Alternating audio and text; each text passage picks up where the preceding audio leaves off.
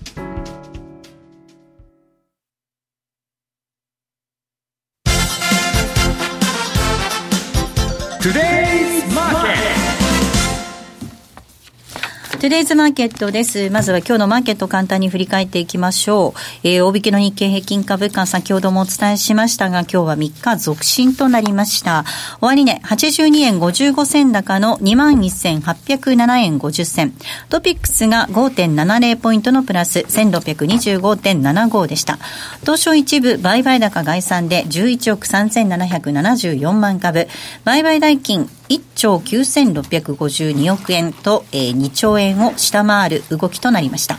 値上がり銘柄数1311、対して値下がりが790、えー、729、変わらずは100銘柄となっています。東証一部売買代金のランキング。トップ、任天堂です。2位にソフトバンクグループが入っています。3位がソニー、4位がトヨタです。そして楽天が5位に入っておりまして、6位にファーストリテイリング、以下セブンアイ、東京エレクトロン、キーエンス、サムコと続きました。為替の動き見ていきましょう。ドル円がこの時間111円7172です。ユーロ円が125円の4349。そしてユーロドルが1.123033あたりでの動きとなっています。ではマーケットのポイント津田さんからです。はい、お願いいたします。まああの為替は先ほど言った通り方向性が非常に乏しいなというところですけど、直近はやはりあのブレグジットの問題来週。で、まあ、デフォルトではですね、4月12日が、えー、英国の、えー、ブレグジットの日ということですけど、今日新しい、まあ、あの直近の情報でいうと、トゥスク EU の大統領が、えー、英国に12か月、1年間のブレグジットの延長提案ということで、ちょっと挙げたんですけど、まあ、ブレグジットの話だけは本当にですね、もうちょっと訳が分からないと。いうところで、どんどんどんどん先延ばしになってくると思うんですけど、で一応スケジュール感だけ言うと、4月10日に臨時の EU サミットが行われて、でイギリスが離脱の延期を申請するのと、あとは EU がそれを承認するのかどうか、これがポイントということ。で、まあ、4月12日、これが、えー、まあ合意なき離脱になる可能性っていうのも、なきにしもあらずというところですから、ちょっと来週は荒れる可能性があるということで、この辺は注意して見ていただきたい。怖いよね、ちょっとね。実は12日っていうのはですね、メリマンサイクルでいうと、為替のですね、重要変化日っていうのが12から15ですから。はい。なるほど。えー、12から15。このあたりもちょっと注意したいなというのがあります。であとは4月の相場動向ということで、ですねこれは、えー、ちょっとチェックしたいんですけど、ちょっと資料をお持ちしたんですけど、えー、過去10年間の、えー、例えば日経平均、ニューヨークダウで、ドル円、5ドル円、ニュージーランドドル円、特にニュ,、えー、ニューヨークダウは過去10年、もうこれ陽線、4月は陽線と、うん、特に4月は非常に強いというところで、えー、大体平均するとですね、過去20年のデータでもですね、プラス2.32%でニ、ューヨークダウと日経平均の月別平均騰落表っていうのを20年、過去20年、えー、出してもですね、やはり4月は強いと、春先はリスクオンというところがあるんですけど、やっぱりそこから5月にかけては旗色、景色が変わってしまうというのは、通貨、次のページで通貨もですね、用意してるんですけど、これまで8月に下げて、年末11、12に上げて、1月、どんと1回下げて、それから春先にかけて上げていくっていうのがありますけど、株も、クロス円もですね、4月から5月にかけてっていうのは、端境期を迎えるということですから、まあ、よく言うのは Sell in May というのがありますけど、基本的には Sell in April、うん、で今年は注意しなければいけないのは、やはり10連休、かつて経験したことのない、まあ、戦時中以外以外はですね、えー、10, 10日間休むわけですから、その辺で一旦利益の確定ということで動いてくる可能性も十分あり得ると。でそこで見たいのはですね、中央銀行のスケジュールということでですね、4月は直近でいうと来週は ECB10 日にやって、で、えー、注目は30、えー、日、5月1日、まさにこれは、えー、天皇陛下のご退位とご即位の日、うん、この日、えー、これが、えー、FMC に重なるんですけど、はい、その前の24、25っていうのが、えー、日銀の会合があると。はいでこのあたりは非常に注目なんですけど、どうしてかというと、やはり繰り返しながら10連休前の対応で、世界的にハト派クラブ入りしてる中で、日銀がどんな手を打ってくるのか、まあ、安倍さんのね、選挙絡みでね。十分あると思います。えー、というのは、7月に参院選挙があって、うん、で、10月には消費増税が構えてますから。で、そこでやっぱりどう出るかというと、えー、注目は5月、ちょっと先なんですけど、5月金融政策っていうのは、まあ、BOE ぐらいしかないんですけど、5月20日にえー、1、3月期の GDP の速報値が出てくると。で、そのあたりがタイムリミットじゃないか、つまり大義名分の。つまりここが悪ければ、えー、消費増税、まあ、凍結の話題もですね、ちょうど6月前半ぐらいまでには、えー、これは選挙公約等々を作らなければいけないということですから、まあ、そこのあたりで動いてくる可能性、つまり財政出動に近いところ。ですからその辺は政治も含めてですね動いてくるのと、えー、7月の24、25、これは展望レポートも出てきますから、ちょっと、うん、えー、注目かなというふうには見てます。であとはですね、えーまあ、このあたりでいうと、まあ、4月から5月にかけてっていうのは、例年でもやっぱり連休前っていうのは動いてくる、えー、特に、えー、今年は、えー、こういった大きなイベントもありますから、うん、えー、より注意してもです、ね、注意し足りないことはないかなというふうに思いますけどね。では西山さんにお話伺っていきたいと思います、はい、先ほど冒頭にその逆イールドのお話ありました。あえて短期を上げているということですね、うん、あの最近、まあ、FRB の、ね、副議長とか、まあ、幹部から、えー、今後ね、将来に向けて、えー、ツイストオペ、はい。えー、長期売りの短期、短期、えーあえーと、長期と短期と入れ替えると、うんうん。ねえー、短期金利は高いんだけど、長期を上がらないようにすると。はいあとね、えー、っと、長期金利をく、の釘付け政策、はい、1942年だったのかな、えー、アメリカがあの大恐慌の、まあ、あと10年棒に振って、その後、長期金利の釘付けっていうのをやっとんですよ。で、それを真似して今、黒田さんが日本の長期金利のコントロールってやってるんですけど、まあ、あえて当局は今、えー、アメリカの長期金利上がらないようにしてるんだと。うん、で、逆言うとはどうでもいいと。はい、長期上がったらね、ジャンク債バブルから、えー、住宅バブルから何から全部吹っ飛んじゃうと。はい、これはまずいということなんですね。で、何を考えてるかというと、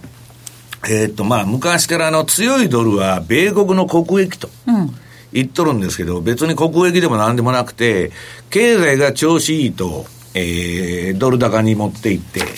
で、都合が悪くなってくると、えー、不景気になってくると、ドル安政策を取るっていうのはアメリカの、えー、通貨政策なんです、これまでの。で、えー、っと、実はですね、強いドルが国益じゃなくて、短期金利の上昇と、長期金利の低下というのはアメリカの国益なんです。はい。それはなぜかってアメリカは大借金国ですから、ええ、で、国を回すのに外からファイナンス、資金調達して国回していくと。はい。とね、高い金利でないと、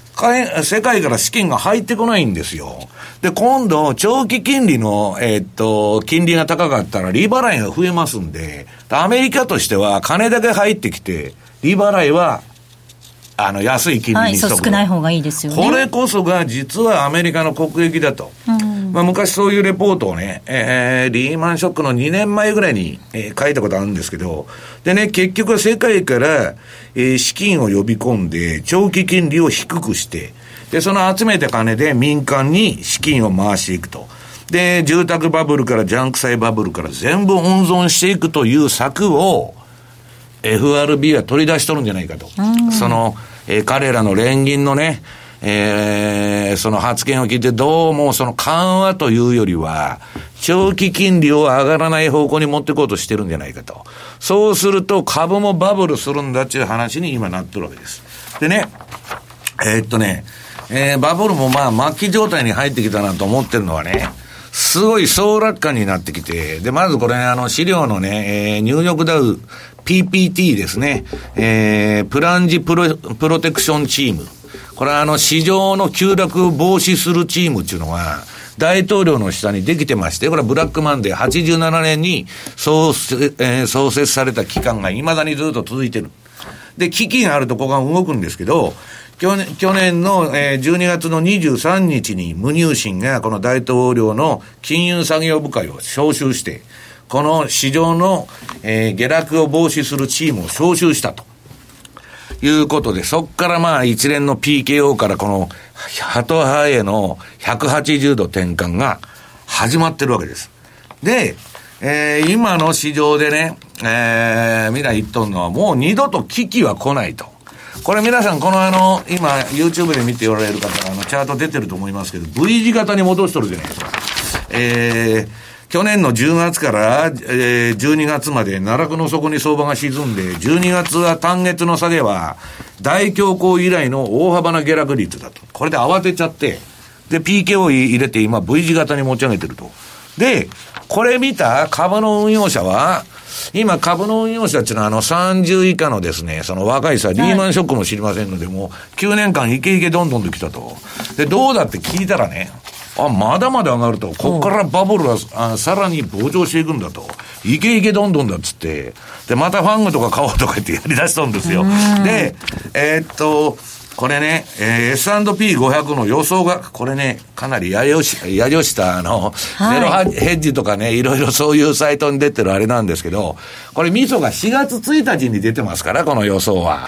エイプリルフールなんですね。あ、そういうことなんですね。はい、10年間ノーリセッションだと。エイプリルフールにかこつけて、うん、今後 FRB はこういう政策をやってくるんじゃないかと。私が今言ったような策を取ってくるんじゃないかと。短期金利だけ、今後危機があった時にバッファー残しといて、バッファーをね、2.5%しかありませんけど、利下げのバッファーは温存しながら、とにかく長期を上がらないようにしてバブルを延命させていくと。そうするとね、まあこういう PPT っていうのは動いてるわけですから、市場の急落を阻止するチームが動いてるから、危機なんかもうないんだと。イケイケだと、もうおしめは死ぬまでかいと。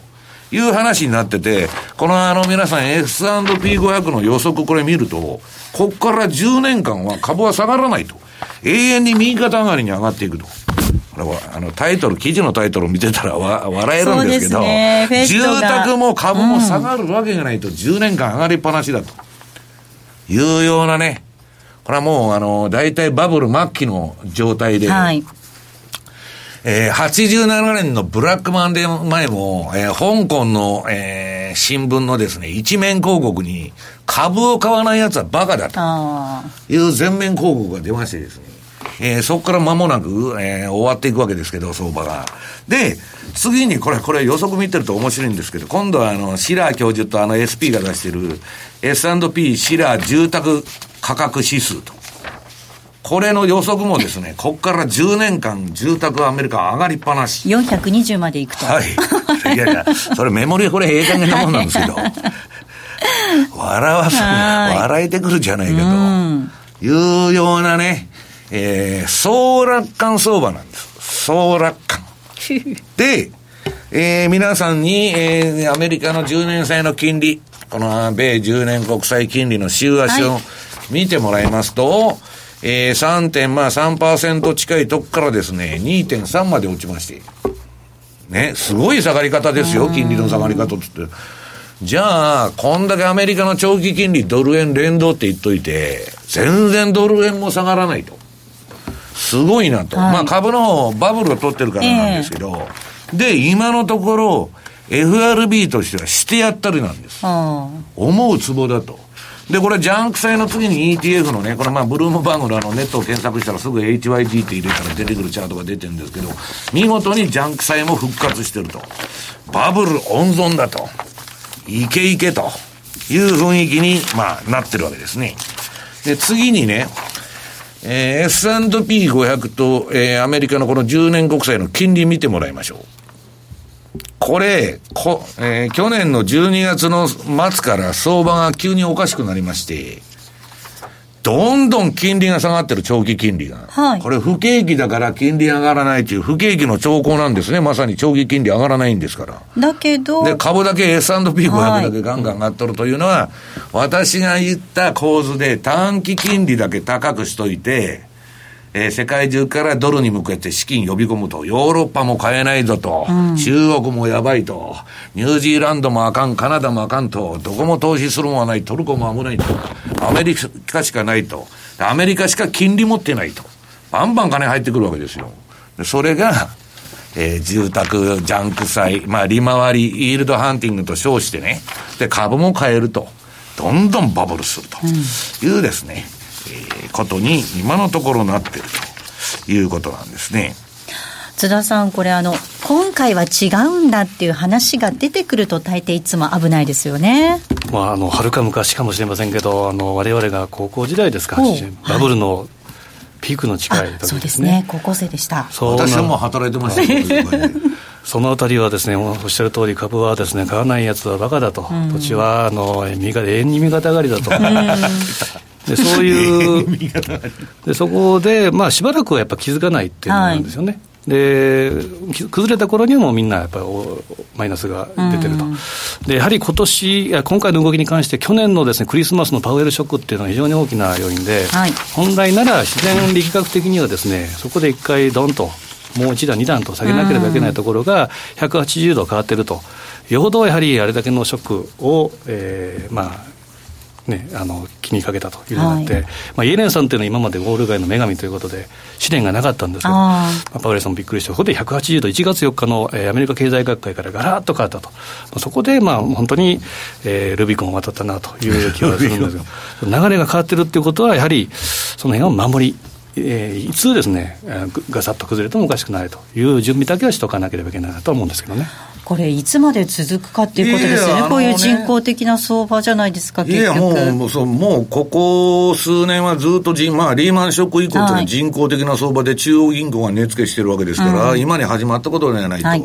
で、まあ、いわばね、まあ、最近、あの、麻薬中毒みたいな、あの、事件が起きてですね、うんぬんなんですけど、もっとくれ、もっとくれの連続で、これ、えー、足抜けできないんですよ、はい、金融政策のホテルカリフォルニア化。うんまあ、要するに誰でも入れるけど、二度とチェックアウトできません、はい、入ったら最後もう入ったら足抜けできないと。いう状態になっちゃってるんですね、うん、もうズブズブの、まあ、薬物中毒に近い、この金融緩和状態になってるわけです。そうするとね、永遠に上がるじゃないかと、さっきのチャートみたいに、はい、もう10年間株も住宅も下がらないと、バラ色の未来だと、FRB が何とかしてくれると、うん、パウエルがいるから大丈夫だと、はい、トランプも選挙まで下げさすわけがないと、まあ、盤石のまあ、小学生みたいな単純な理屈で動いてるんですね、世界は。ところがですよ、まあ皆さんにいつでもお見せしているこのバフェット指数。これまああの4月の3日の段階でまた141とかいうあれになってですね、まあ史上最高のバブル水準になってるわけです。と、先ほどのチャートが実現するとするとですよ、はい、えー、景気も何にも良くない、何も大したことないのに、株だけ青天井で、資産価格だけ、株と不動産だけ10年間永遠に上がっていくと、はい、いうことになるとですね、このバフェット指数が200とか300までいくのかと、うん、それはいかんでしょうと。いうのがですね、まあ私の見方なんですけど、うん、まああの、イケイケどんどんで、市場っていうのは常に近視眼的、マイオピックに動きますんで、そんなことはどうでもいいと先の話で、今日儲かったらいいんだという人の集まりでやってますから、えー、どんどんどんどん言ってるんですけど、私はちょっとどっかこれ落とし穴があるんじゃないかと。で、これ、あのー、シラー教授が作ってるシラー式 PR ですね。このケープのあれ見てもらっても、まあ相変わらずね、25以上はバブルと。えー、世界大恐慌前のバブルの水準を抜くですね、えー、特に今、シラーさんの PR っていうのは、まあ30点、えー、いくつでですね、まあ株は割高すぎると。で、これにちゃんと業績とかそれついてきたらあれなんですけど、こんなですね、当局の操作だけで、まあ、バブルを温存していくということは厳しいんじゃないかと。でね、今それでも行くっていう人が多いんですもう2万6000まで来てますからね、2万6200までダウ来てて、いやだからあと高値まで本当ちょっとですよ。えー、今まではに、あのー、ECB のドラギもやめますと、緩和を、出口行きますと、はい、アメリカはもう出口入って資産縮小までやってたと、うん、ね、こんな不健全な政策やっとるとまずいからやめようちゅう流れが、えー、今年に入ってからですよ、今もう緩和観測のラッシュじゃないですか。うん、ともう一発行くぞと。はい、ところが、そういう人工的なですね、相場で浮かれたことをやってるとですね、うん実態がないわけですから、はい、あの、資産価格だけ、まあ、超現実主義経済になってですね、うん、青天井だと。ね、日本のあの89年のバブルみたいに去年、えー、昨日浦安で6000万のマンション買ったら次の日1億で売れたと。そういう相場が永遠に続きゃいいんですけど、まあ皆さん、まああの何でもそうなんですけど、いい時っていうのは長く続かないんですね。だからまあ十分、まあその、えー、そういう強気相場でね、価格が上がっていって、買ってもいい。ええけど、それはトレーディングベースで、ちゃんとストップロス入れて売り買いするべきであって、まあ、長期に保有していいのかどうかっていうのはかなり疑問が残るという感じの相場になってるということですね。はい。えここまではテレーズマーケットをお送りしました。お聞きの放送は、ラジオ日経です。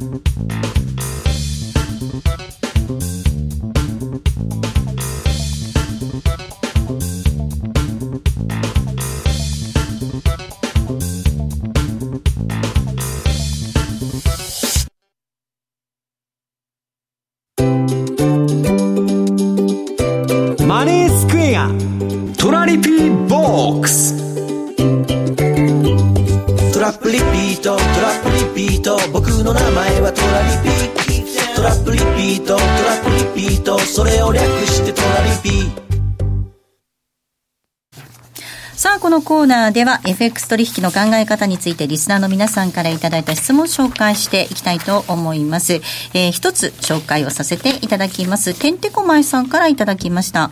えー、過去に西山さんが金融緩和を蛇口に例えて、3つの蛇口から水がジャブジャブ出ているものを FRB が引き締めすることで、1つの蛇口が閉まった状態だとおっしゃっていましたが、えー、それはその通りだと思うんですが、2つの蛇口がジャブジャブに水が出ていれば、たとえ1つが閉まっていても水が溜まる速度は落ちるんですが、ゆっくりと水は溜まっていくと考えます。どうでしょうか、はい、今がその状態で景気もゆっくりのペースになったのではないでしょうか？ですので、2つの蛇口がまだジャブジャブしていれば、大暴落はないのではないですか？というふうにメールいただきました。いや、あの、アメリカがね、えー、まあ、蛇口締め出したと、まあ、量的縮小と資産売却ですね、えー、FRB のポートフォリオ、まあ、あの、リーマンの時に肩代わりしたやつを売り抜けたいと。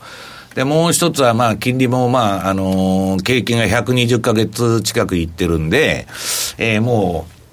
う、えー、利上げを淡々とやっていくと。いうことで、で、それは次の危機に対するバッファー作りなんですね。うん、金利がないと、えー、えー、っと、IT バブルの崩壊の時だとかね、リーマンショックの崩壊の時は、4、5%利下げしてるわけですから、今あんな2.5%とか2%ぐらい金利持っててもすぐ終わっちゃうじゃないですか。うん、で、そういうこともあって、次の準備をしとったわけです。ところが、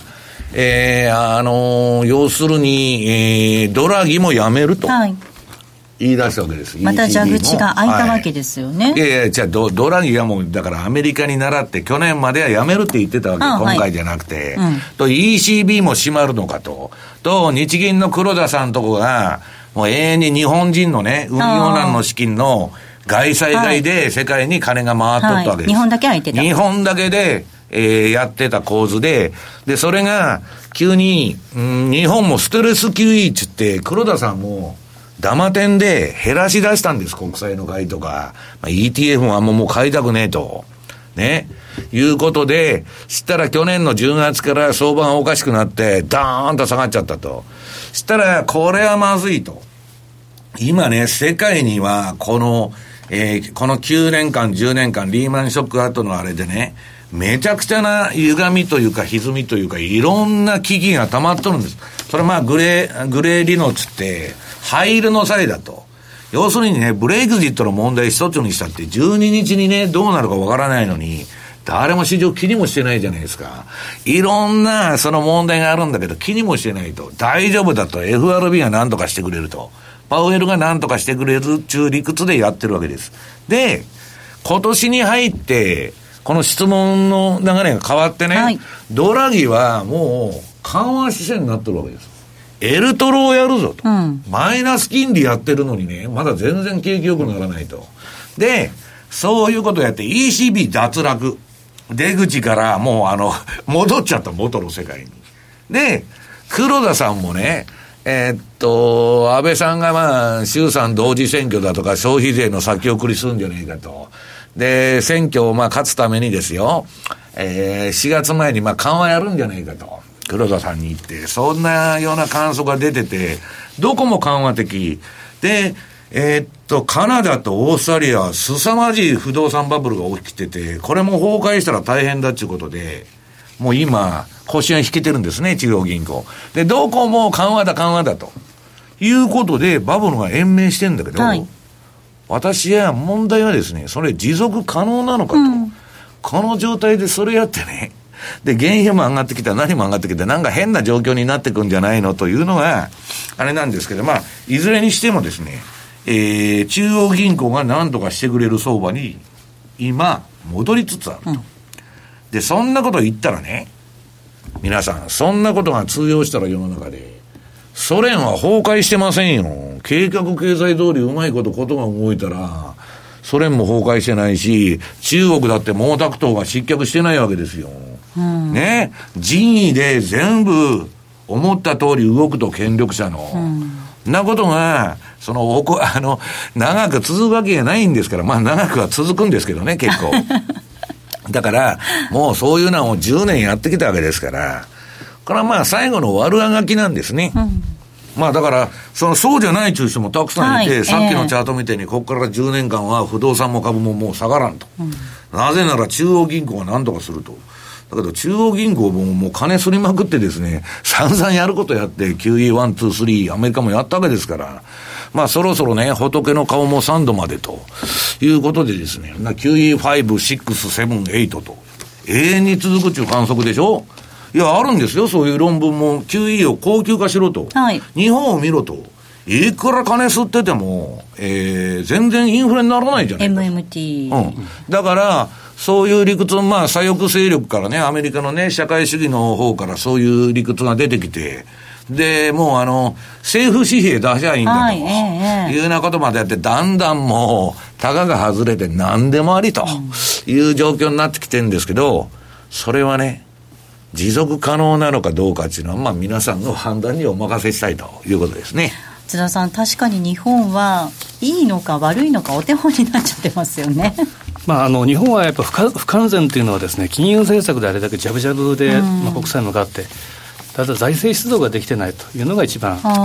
で、まあ、この状態で10月に消費増税っていうのはですね、はい、思いっきりブレーキを踏むというふうに見られるわけですから、うん、なんとかしないといけないんですけど、まあ、言うなればサッカーで例えるとですね前線にいたアメリカなり、イギリスなりカナダなりオーストラリアも含めて出口に向かっていってたところがずっとですね引いてきたわけですから。はいえー、日本はさそこでどこどこまで引けるのかと、一番後方に控えてたわけですから、要は飛行機で例えたらですね、バッファーというのは高度保って、で、何かあればですね、まあ、低低空飛行で、えー、そこまで行ってないわけですから、非常にこれもう大事故になっちゃうということなんですよね。これ以上下がるところ下がれないぐらい下がってるってことですよね。でこれを言ったのが、去年なんかで言ったのが、ジェフリー・ガンドラックが量的緩和の罠という言い方でして、これはやはり、まあ、薬をどんどんどんどん売ってる、まさに先ほどおっしゃったホテルカリフォルニア状態ということですから、うん、まあ、あの出口はみんな殺到していくんですけど、まあ、どうぞチェックアウトしてください。長引けば長引くほどですよ、無茶なことやっとるわけですから、はい、その後の反動がでかくなると、うん、ねその反動でかくしないために、そろそろ抜けてこうっつってやってたんだけど、はい、私が言うように、もう二度と足抜けできないと、ね、行くとこまで行くしかないんです。いうことになってるということですね。ここまではトラリピボックスお送りしました。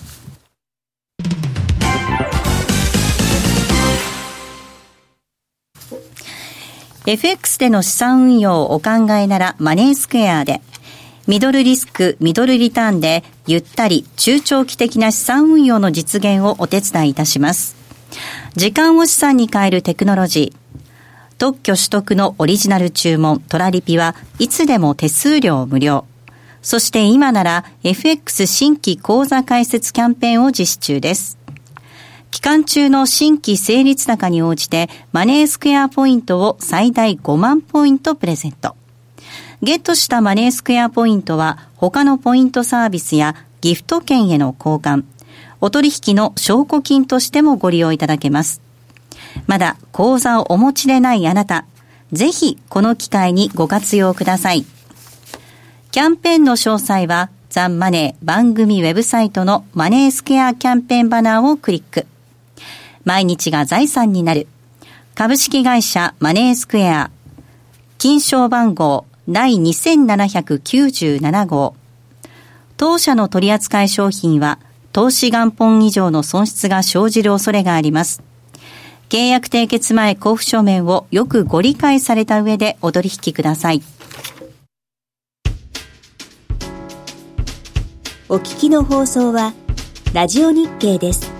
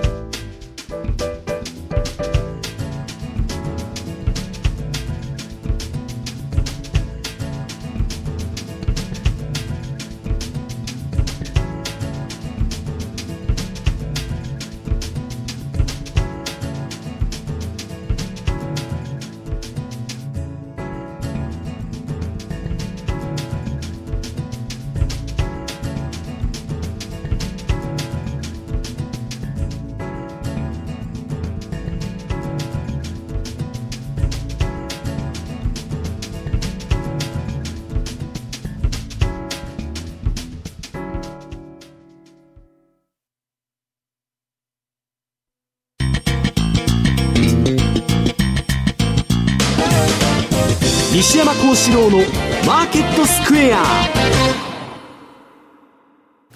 さあ、このコーナーではマーケットの見方について西山さんにいろいろな角度で教えていただき、教えていただきます。今日のテーマです。為替の歴史は政治の歴史、いよいよ日米通商協議が始まるです。はい。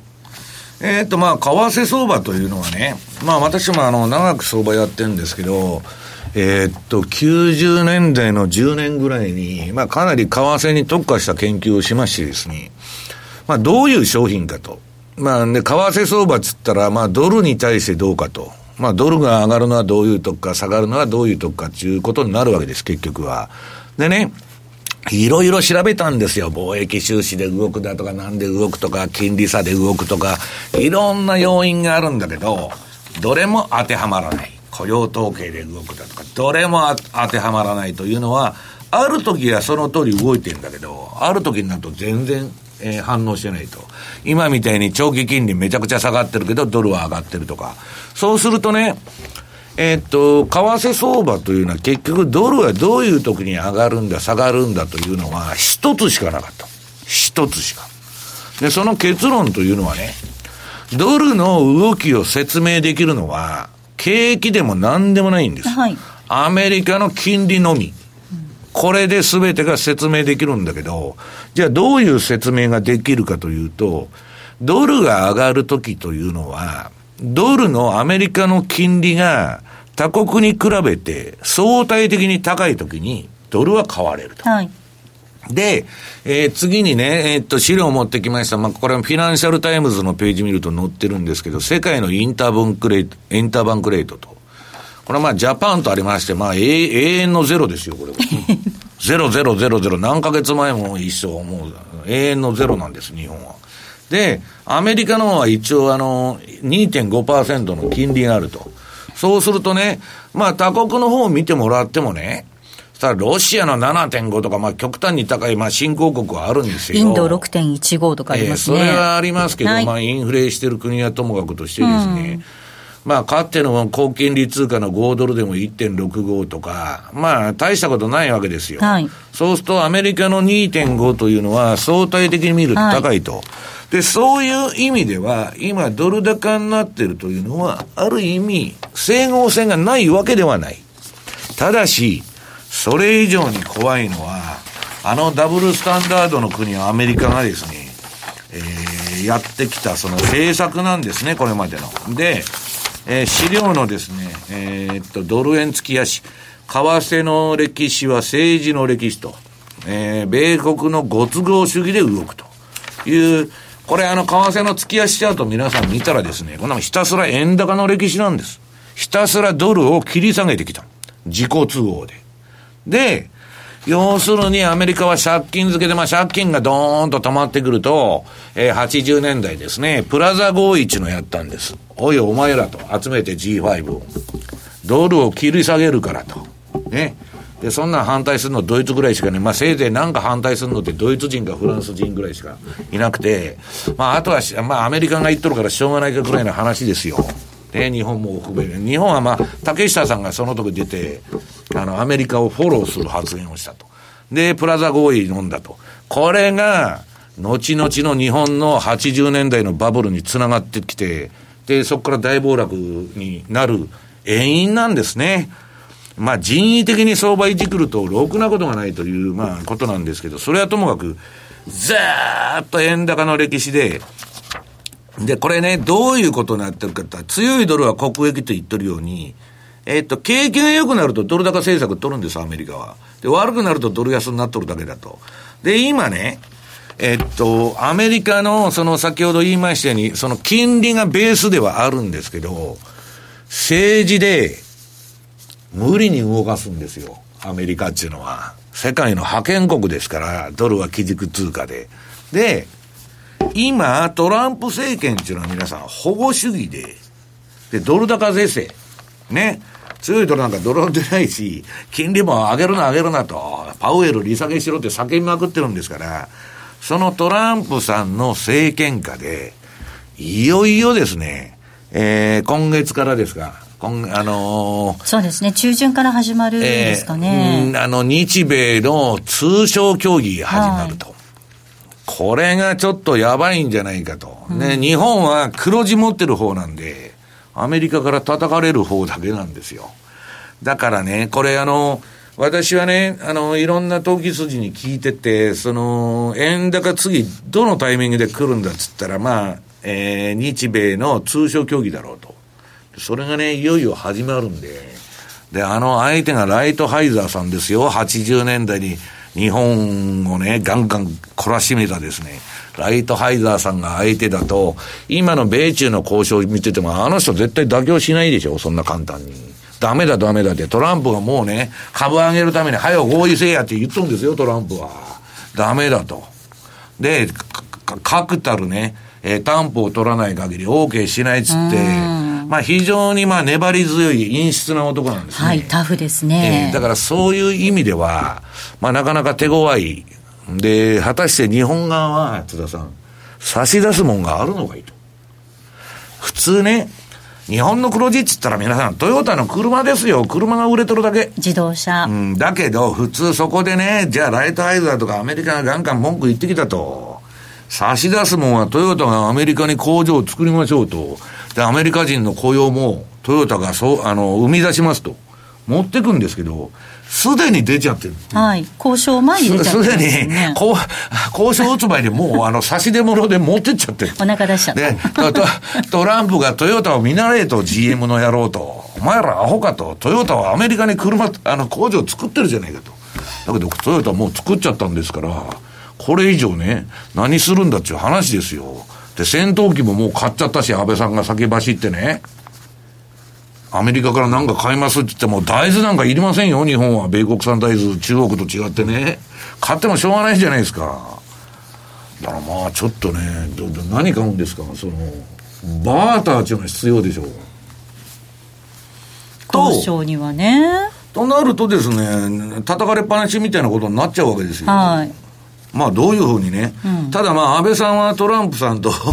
あの、関係が本当に。まああの、うん、あの、いや、関係がいいって、安倍さん以外関係いい人いませんそうなんです、そうなんです。あのね、二人は合うみたいです、馬が。いや、だから、それで負けてくれやと。まあまあトランプさんということで、先送りはできるかもわからないけど、うん、私はね、ライトハイザーがやってる以上、あんまりそういうね、楽観的なことは思わない方がいいんじゃないかと。いうふうに思ってるんですけどしかもその先ほどお話があったように借金が積み上がってくるとアメリカはドル安に持っていくっていうことを考えると国の借金が今過去最高水準にあるじゃないですか。いやだからまあもしトランプがねだからこの番組で言ってますように、長期にね8年やるとしたらですよ、はいこれこんなん貿易のね、関税かけてどうのこうの貿易戦争やったってね、みんなが損するだけで、うん、何の解決にもならないということは、1930年代でも80年代でももう答えが出てんですよ。で、数量規制やっても効かないし、はい、為替ね、360円から70円までドル暴落させてもですよ、全然アメリカの債券減ってないんですから、うん、それでもやることは一つ。またプラザ合意2.0やるに決まっとるんですよ。うんアメリカの借金を半分にしようと思ったら、ドルの価値を半分にすればいいと。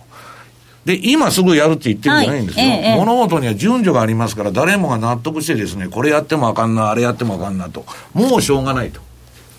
いうことで、まあ他の国も納得するわけでしょうし、まあそういう手順になってくるんじゃないかなという気がしますけどね。ここまではマーケットスクエアをお届けしました。マーケット投資戦略。さあでは来週に向けての投資戦略です。津田さんお願いいたします、はい、まあ、先ほどの話ありました通りやっぱりアメリカ、まあ、政治覇権、まあ、基本的には世界最強のアウタルキー大国ですから、はい、自給自足の国ということは基本的にはまあ、ドルが上がってしまったら困るというところ、で世界的にやはりあの金融緩和競争、ハト派クラブ入りということですから、うん、通貨安、通貨安というところで、力学的にはですねやっぱトレンドって非常に出出にくい。で、まあ、下の方のトレンドっていうのは、例えばトルコリラとかですね、いうのは可能性あり、えー、あり得るとは思うんですけど、一方的に上に行くっていうのはですね、これはやっぱりないなっていうふうに見た方がいいと思うんですね。みんな同じ方向を思い違いましたからね。僕はもう本当にあの緩和。ハト派ということですか。ら、うん、で直近でいうと、オーストラリア、ニュージーランドもこれ、利上げ、利下げ両方あり得るという話から利下げというふうなバイアスになってきましたから、うん、ということは基本的にはもみ合いが続くということで、えー、見た方がいいと思います。ということは、レンジということで、実はですね、週間の想定レンジっていうのをレポートで書かせてもらったんですけど、はいまあ、11通貨ペア、えー、基本的には想定レンジということで、例えばドル円だったら110円の50から112円の50とか、うん、まあ、112円というのはちょっと大きな抵抗があるかと思うんですけど、ちょっと注目したのは、注目したいのはやはり来週はポンド。えー、ブレグジットの問題なんかで想定上のボラティリティが出てくる可能性があるんですけど、144円から148円の50、でユーロ円が124円から126円の80。でここでちょっとチョイスしたのはですね、端的にもテクニカルだけで、21日のボリンジャーバンドで大体今、ローソク足が1か月の使用参加者のコスト、うん、21日の MA に、えー、近辺にあるというのをチョイスすると、はい、基本的にはプラスマイナス2シグマでブレるだろうということは、21日の移動平均線からプラス2シグマのところで、例えば売りのトラリピを仕掛けて、で21日 MA, MA 以下、マイナス、ボリンジャーバンドとマイナス2シグマのところまでは買いのトラリピを仕掛ける。えー、買い取りっていうことで、強撃、挟み撃ちをするっていうことで、ハーフアンドハーフっていうふうな戦略をさせてもらってるんですね。うんで、えー、しばらくこれは前提としてはレンジ相場が続くだろうと。で、この枠内で動くと、えー、まあ収益機会があると。例えばチャートで見ていただくと、ユーロ円だったら、この、えー、上の黄色の枠下の青枠。えー、上の方が売り取られピ、下の方が買い取られピ、うんうんうん、でポンド円でいうとですね、これも同じく、まあ、21日の MA を大体、えー、中心軸として、上を、売り取られピ、で買いを、えー、下を買い取られピと。こんな状態がしばらくやはり続くんじゃないかなというふうに見るべきなんですけど、やっぱりちょっと気をつけなければいけないのは、ブレグジットに関してはちょっとですね、麻痺状態というか、まあ、また伸びるんじゃないかということで、ちょっと過小評価をしている可能性っていうのは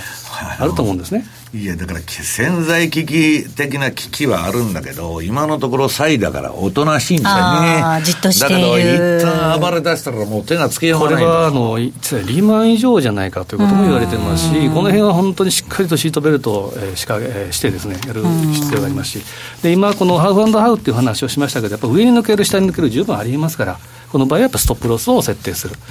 で、くどようですけど、やっぱりあの4月後半から10連休があると。えー、このあたりはですね、やっぱりキャッシュのポジションっていうのをたっぷりと、はい、まあ余裕を持ってやること、うん、ストップロスオーダーをこれ、大沢さんに言ってるんですかね、大きくうなずいて今。手のつけようがないらしいですよ。サイサイと言われてる。グレートサイ。リノ。グレートリノ。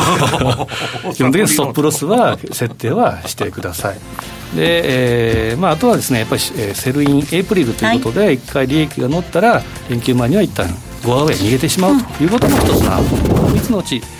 まあ、あまりもう程よいですけど、えー、設定していただければなというふうに思いますね。はい、えー、投資戦略をお届けしました。では西山さんキーワードをお願いいたします、はい、えー、キーワードは桜満開です。桜満開。はい。こちらを添えていただいてご応募いただきますようお願いいたします。皆さんからのご応募お待ちしております。ではそろそろお別れの時間です。今日ここまでのお相手は西山幸四郎とマネースクエアの津田隆光と大里清でした。さようなら